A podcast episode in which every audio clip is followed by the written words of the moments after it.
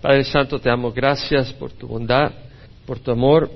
Te rogamos, Señor, que tú bendigas esta reunión, bendigas el estudio de tu palabra, Señor, y que pueda ser de edificación a nuestras vidas. Señor, obra en nuestros corazones, ministra, mira las necesidades que tenemos.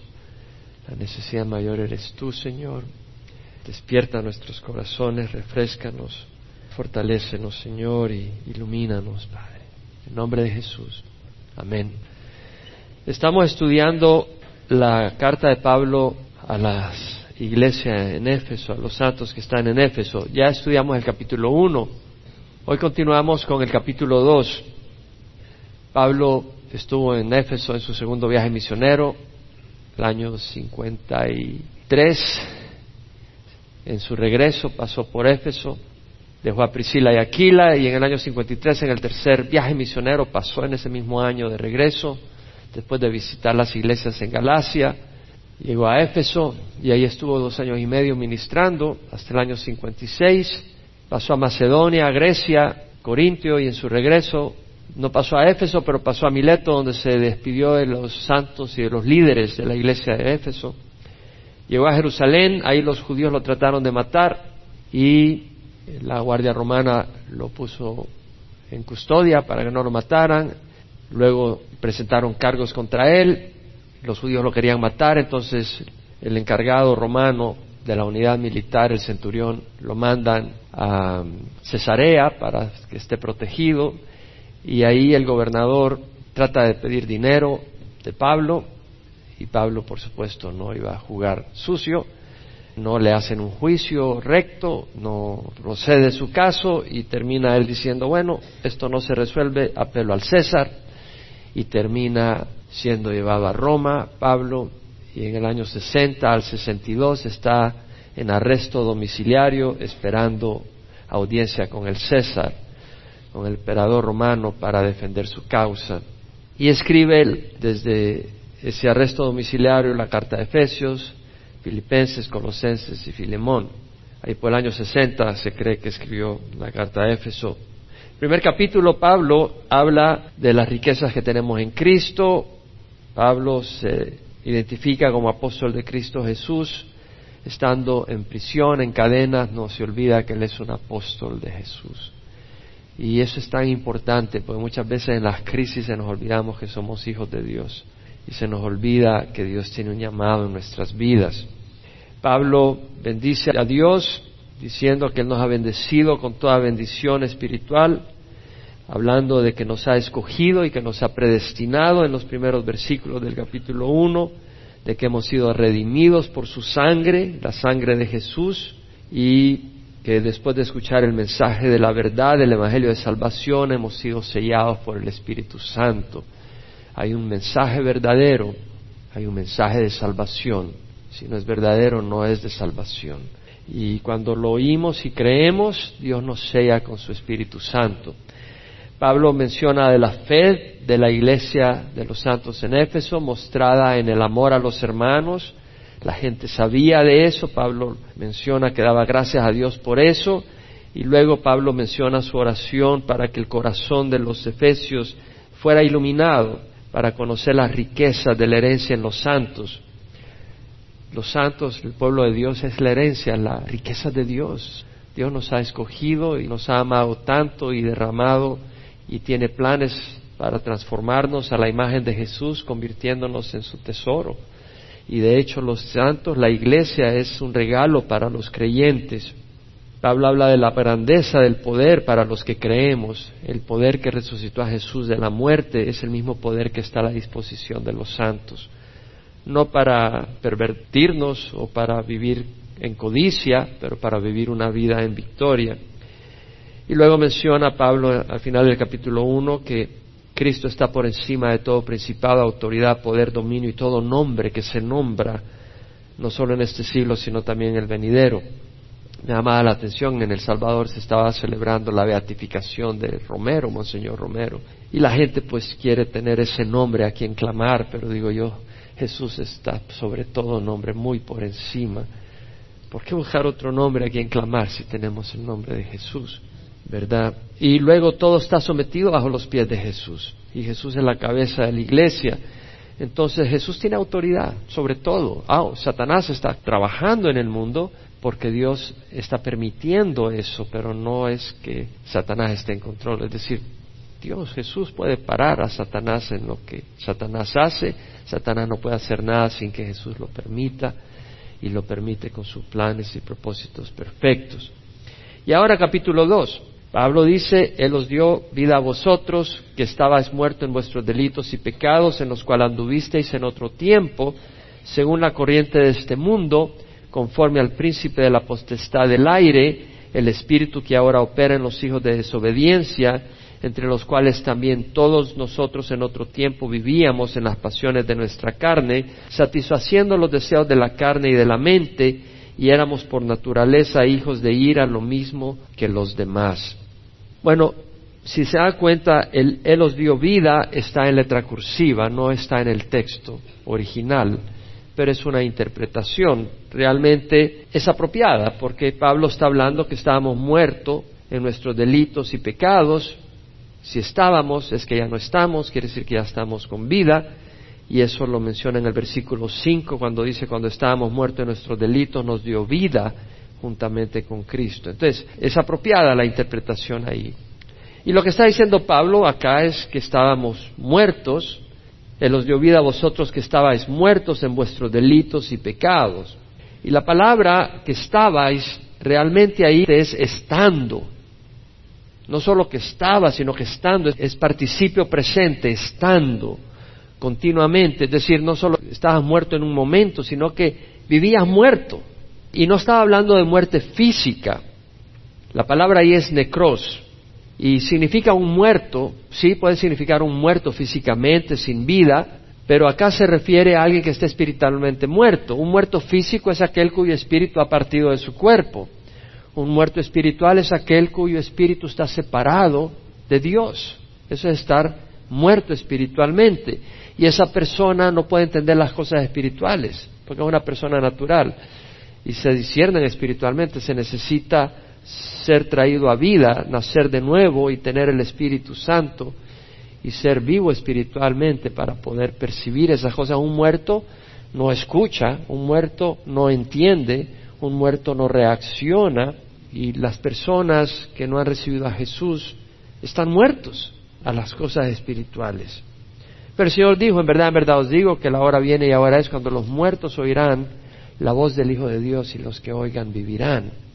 Y es ese milagro donde los muertos, algunos, hemos oído la voz estando muertos. No me expliques cómo, porque no todos los muertos oyen. Por eso muchos siguen muertos, aún dentro de las mismas iglesias.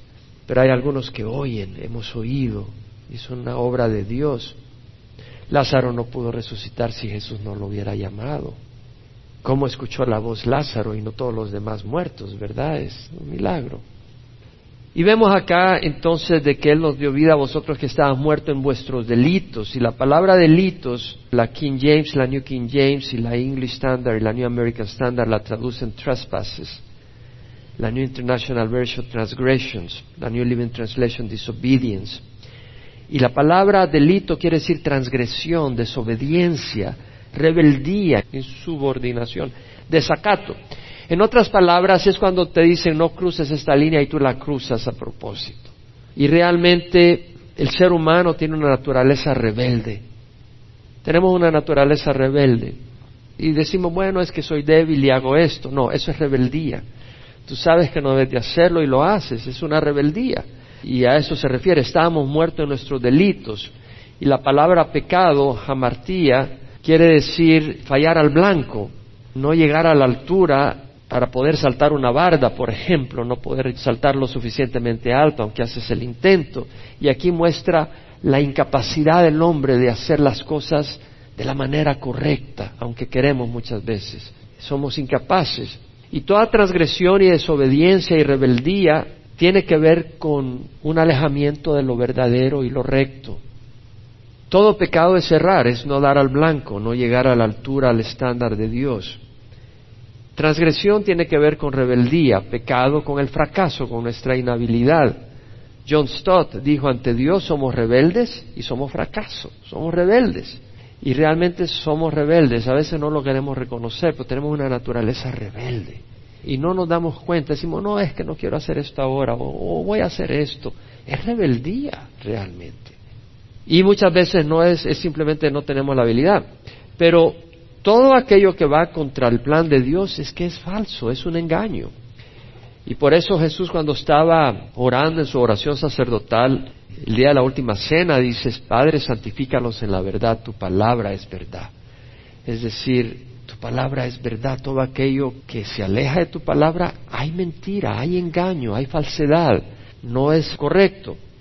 Bueno, J. Vernon McGee haciendo comentarios sobre este versículo donde dice que estabas muerto en vuestros delitos y pecados, es que todo el mundo está muerto en sus delitos y pecados, excepto la minoría que está salva.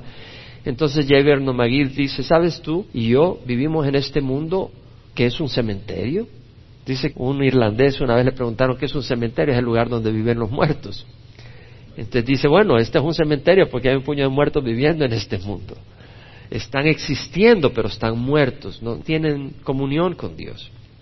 Y luego vemos que Pablo dice, Él os dio vida a vosotros que estabas muertos en vuestros delitos y pecados, en los cuales anduvisteis en otro tiempo según la corriente de este mundo. Entonces, anduvimos en otro tiempo, eso es pasado. Quiere decir que caminamos en esa manera de vivir en el pasado, ya no podemos caminar. Si somos el cuerpo de Cristo, no podemos seguir caminando en esa manera de vivir. Ahora, andar es más que simplemente dar un paso.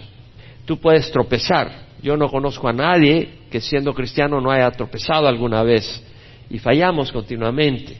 Vamos en el freeway y a veces perdemos la paciencia o en nuestra casa o de distintas maneras podemos fallar, pero ya no andas continuamente en las maneras del mundo. Tu camino es distinto y por eso dice en el cual anduviste en otro tiempo. Ahora, tenemos que tener cuidado porque cuando damos un paso falso, eso es lo que se necesita para seguir caminando falsamente. Después del primer paso viene el segundo y el pecado es adictivo. Entonces tenemos que tener cuidado de dar el paso en falso. Si hemos dado un paso en falso, recojamos ese pie y pongámoslo en la dirección correcta. Porque un paso falso, todo lo que necesita es el siguiente paso en esa dirección y seguimos dando pasos falsos que no, no nos llevan a bien. Vemos que Pablo habla de que anduviste en otro tiempo porque ya no andamos en eso, porque Cristo es radical y cambia nuestro caminar.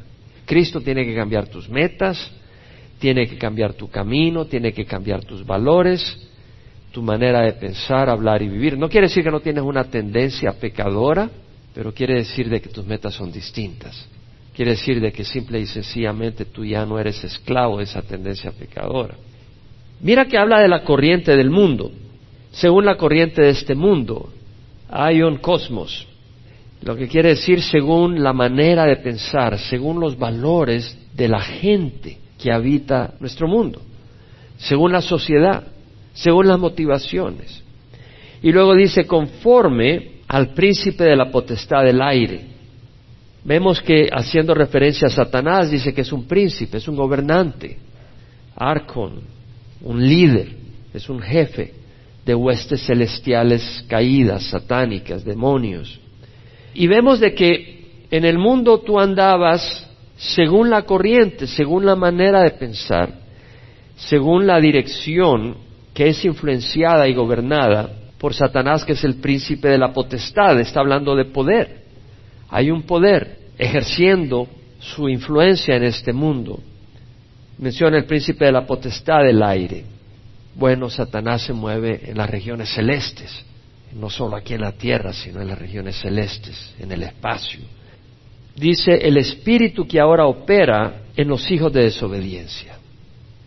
Entonces vemos que Satanás está operando, y la palabra operando acá quiere decir forjando, energeo, quiere decir haciendo, trabajando en él. Pero quiero regresar un poco a donde habla sobre el príncipe de la potestad del aire, y es que tenemos que reconocer que este mundo está siendo gobernado por Satanás. Es importante y no es el único lugar donde lo menciona la Escritura.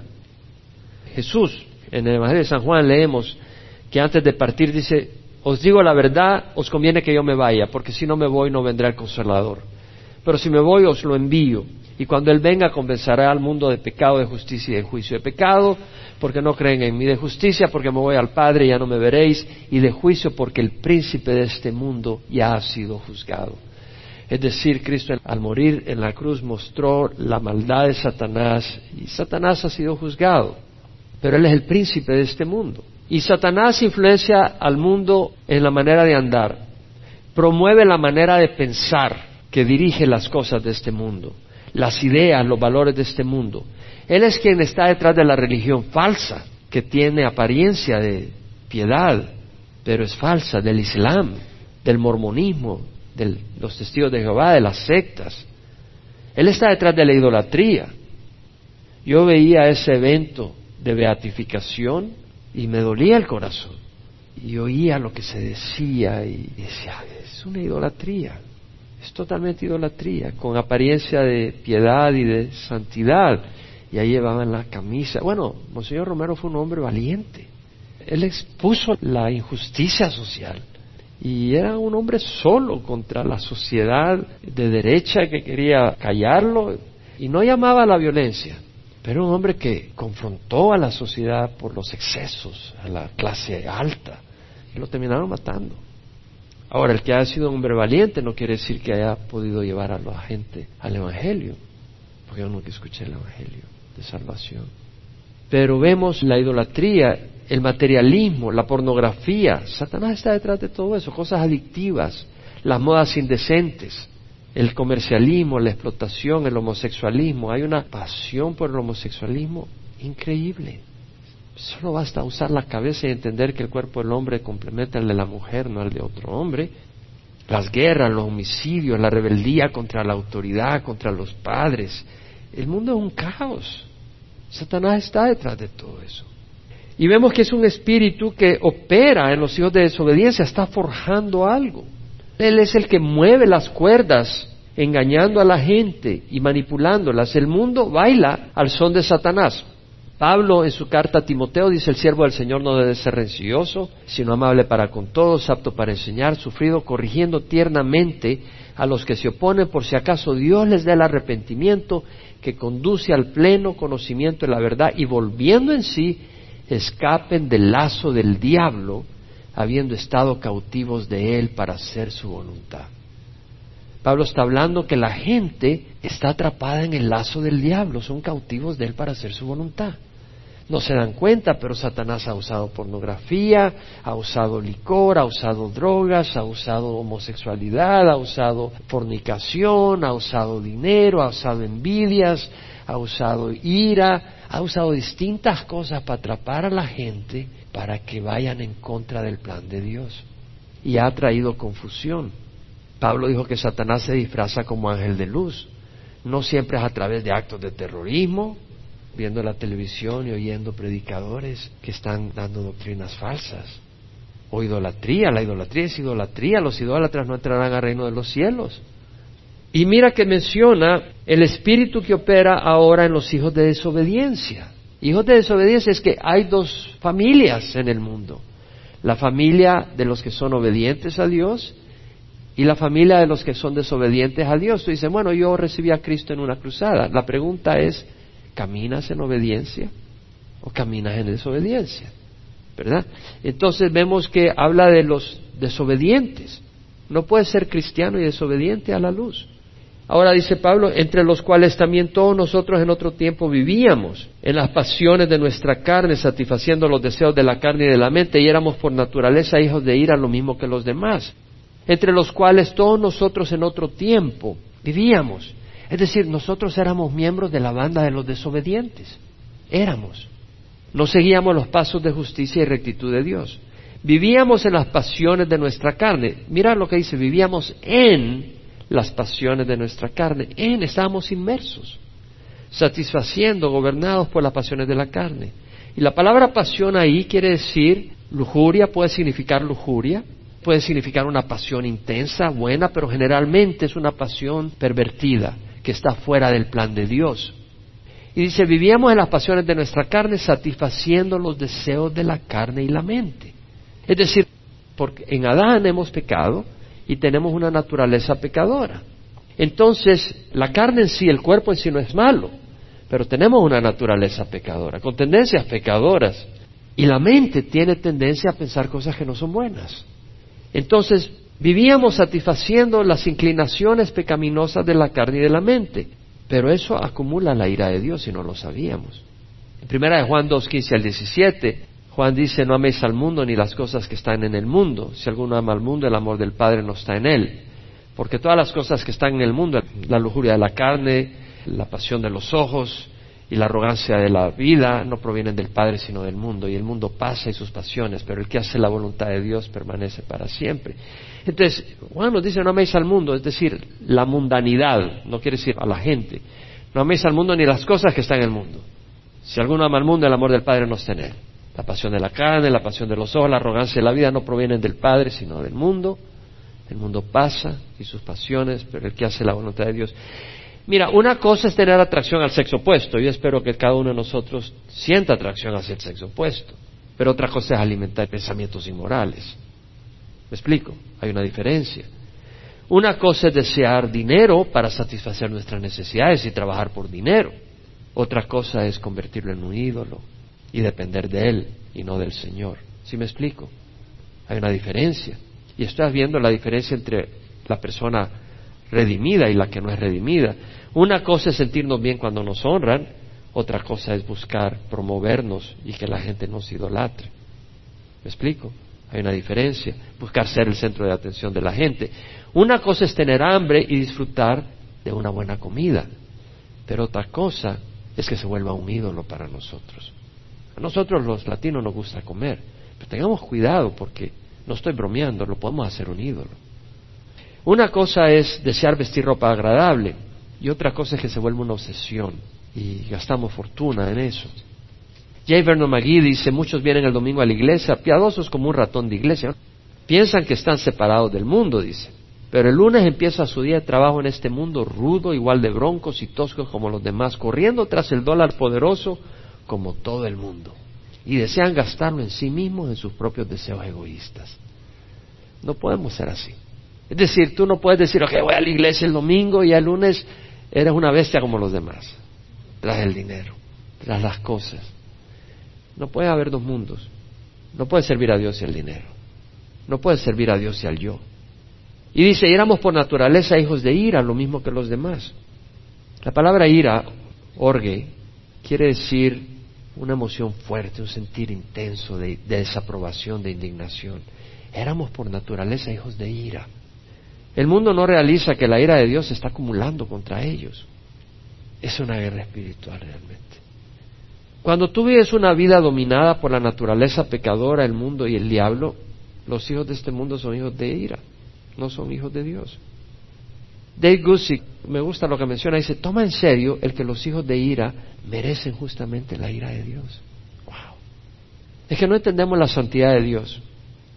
Entendiéramos la santidad de Dios, entendemos que Dios tiene una ira contra el pecado que hay en el mundo. En Juan 3:36 dice la palabra, el que cree en el Hijo tiene vida eterna, pero el que no obedece al Hijo no verá la vida, sino que la ira de Dios permanece sobre él. El que cree en el Hijo tiene vida eterna, pero el que no obedece al Hijo, dice obedece, el que no obedece al Hijo, la ira de Dios permanece sobre él. En Romanos 1, 18 al 23, la ira de Dios se revela desde el cielo contra toda impiedad e injusticia de los hombres que con injusticia restringen la verdad. Porque lo que se conoce acerca de Dios es evidente dentro de ellos, pues Dios se lo hizo evidente. Pues desde la creación del mundo sus atributos invisibles, su eterno poder y su divinidad se han visto claramente por medio de lo creado, de manera que no tienen excusa. Aunque conocían a Dios, no le honraron como a Dios, sino que se hicieron vanos en sus razonamientos. Su necio corazón fue entenebrecido profesando ser sabios, se volvieron necios. Y en vez de honrar al Dios incorruptible, se hicieron imágenes de hombre corruptible, de aves, de cuadrúpedos, de reptiles. Habla de la ira de Dios. Yo estoy convencido que en las escuelas, cuando se enseña evolución, la ira de Dios se acumula. Primera Tesalonicenses 5, 7 al 9, Pablo dice, los que duermen de noche duermen, y los que se emborrachan de noche se emborrachan.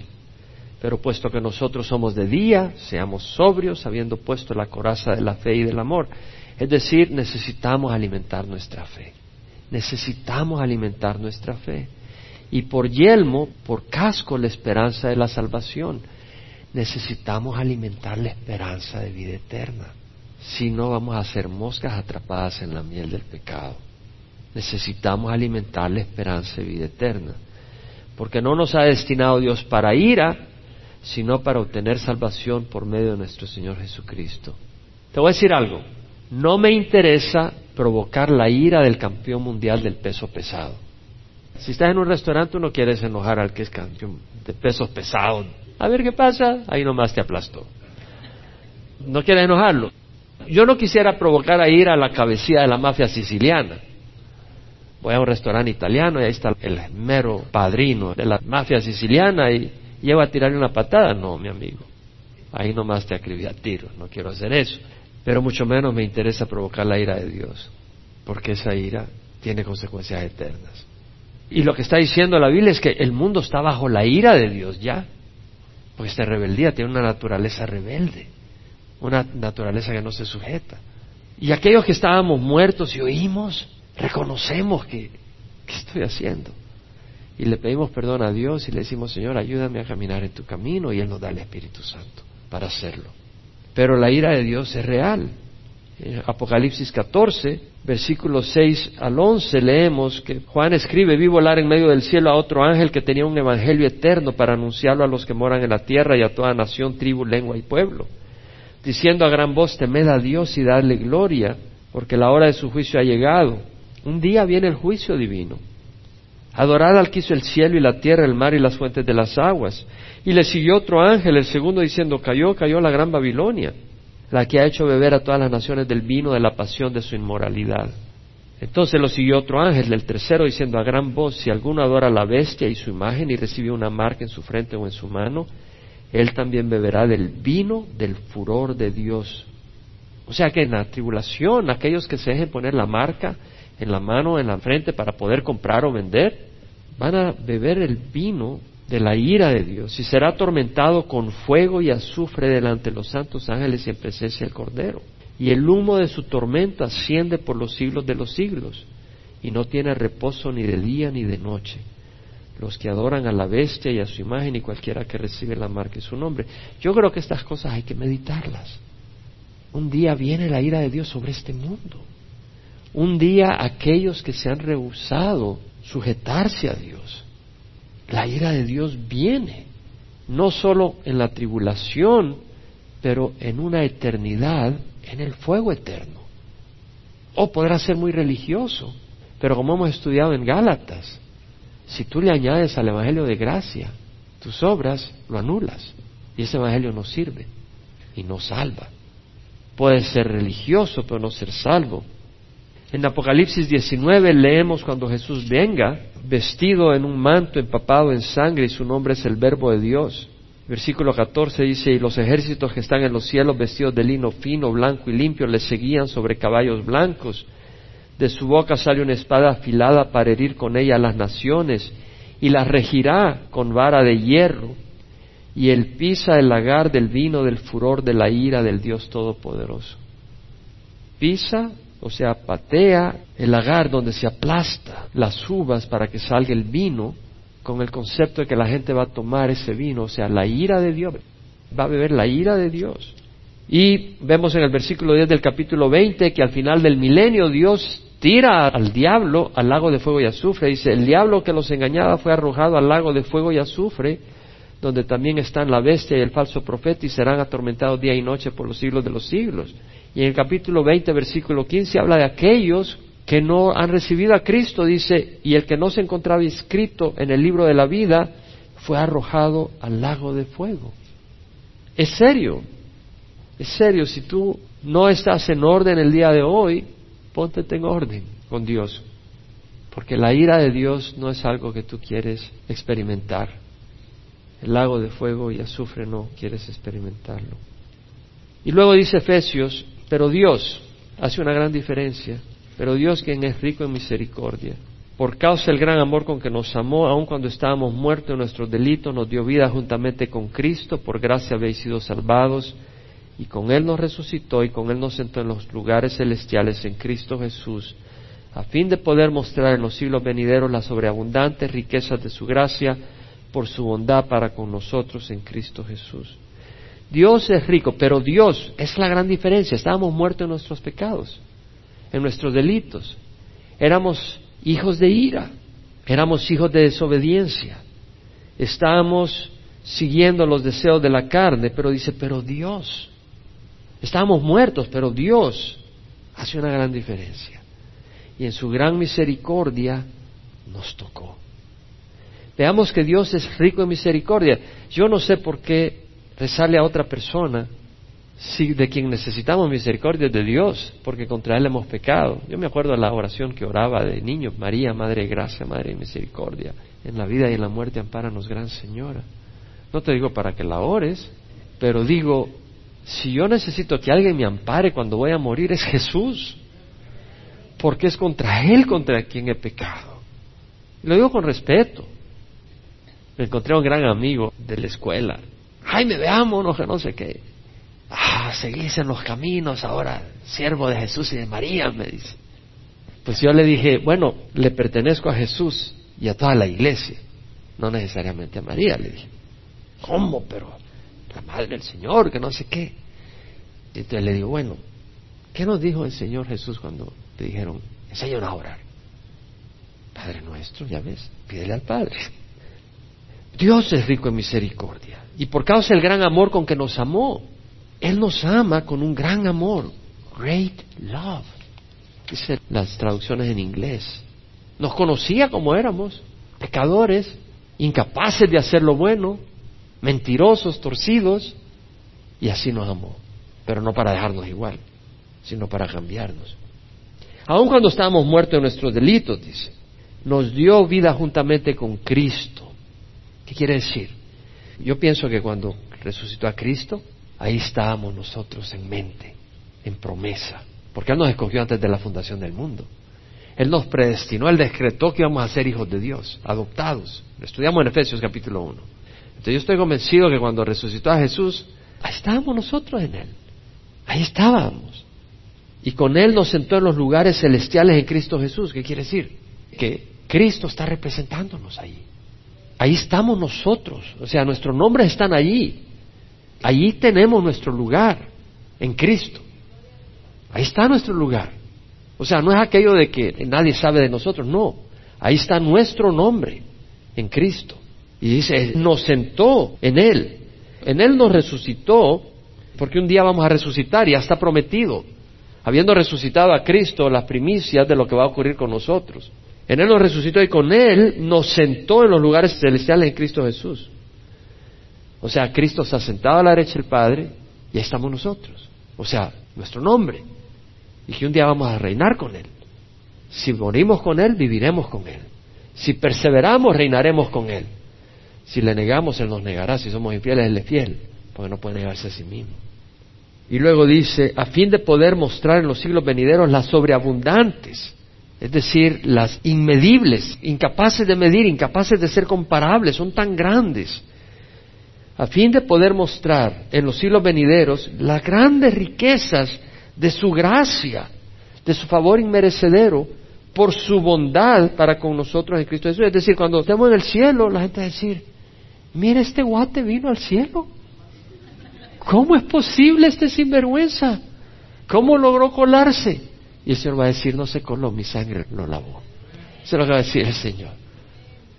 Fue por la increíble riqueza de su gracia. No es porque yo lo merezca. ¿Verdad que ustedes se van a sorprender si llegan al cielo? O van a decir, no, yo ya sabía fácilmente que yo entraba. No, la logré. Y el Señor dice, no, no le hagas, mi sangre es más que suficiente. Es lo que va a decir el Señor. Pero si no es la sangre de Cristo, no la hacemos, hermano. ¿Quién de ustedes cree que la puede hacer? Mentirosos si creen que la pueden hacer. Es la sangre de Jesús. Pues yo no quiero experimentar la ira de Dios y Hay dos grupos, los obedientes y los desobedientes. No hay obedientes a medias. Dice, no, yo soy medio obediente. No, medio obediente es bien desobediente. No valen los medio obedientes. Hay que ser obedientes, hay que pertenecer al Señor. Tal vez tú no has recibido a Cristo o necesitas dedicar tu vida al Señor. Tal vez diste un paso en la dirección equivocada, con los ojos cerrados. Reconoce que diste el paso en la dirección equivocada y dile, Señor, perdóname. Señor, tú sabes que tengo esta naturaleza que no es buena y te pido perdón, Señor, y te ruego que sea tu espíritu quien gobierne mi vida.